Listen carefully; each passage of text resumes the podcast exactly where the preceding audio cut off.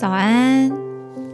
我们知道第四周呢是要设定我们的方向，所以在设定方向要很清晰，知道我们自己的本质以外，还有一些我们基本的意图啦，以及我们想要完成的愿景蓝图是长什么样子的。所以今天我们这个第二十四堂的练习，我们要厘清灵魂的目的。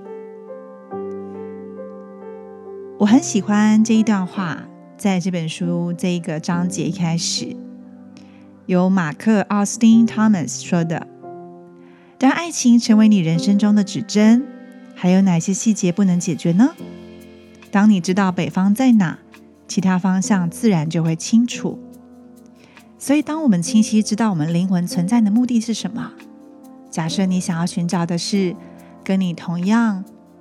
有的同样的目的的灵魂伴侣，那就不就更知道我要找寻什么样子的人了吗？所以，先清晰自己，了解自己，有助于我们发展真爱的下一步。所以，当我们要去寻找我要什么的时候，我们先来问一下：我是谁呢？而当我很清晰知道我自己是谁的时候，我带着我的灵魂到哪个目的地呢？如果没有高远的目标，我的灵魂就像一艘无舵的船。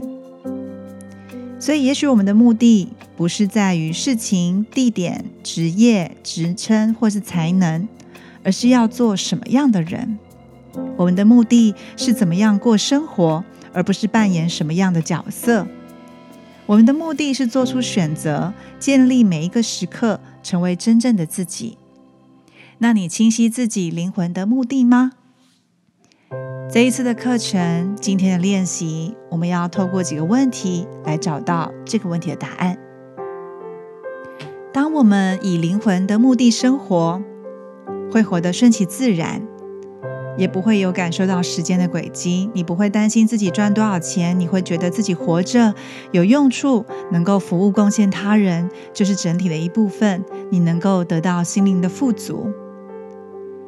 所以，在我们期望吸引一生的挚爱来到身边的时候，一定要记得先深入自己的内心，检视和探讨所谓人生旅途当中的真的整体的意义。一旦我们为自己找出了方向，就更容易做出其他的决定，尤其是我们选择伴侣的这个任务。今天来，让我们更加认识自己，探索自己吧。今天的练习，请你拿出日记本，回答以下的问题。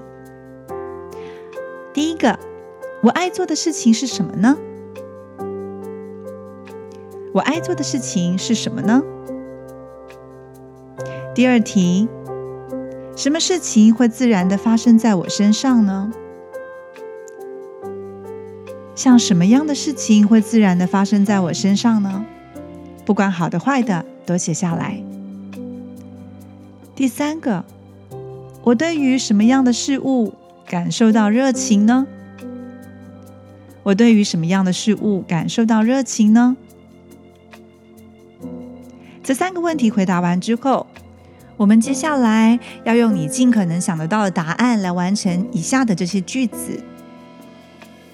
第一个，我在人生当中最幸福的时候是什么时候呢？第二题。人们常告诉我，我擅长什么呢？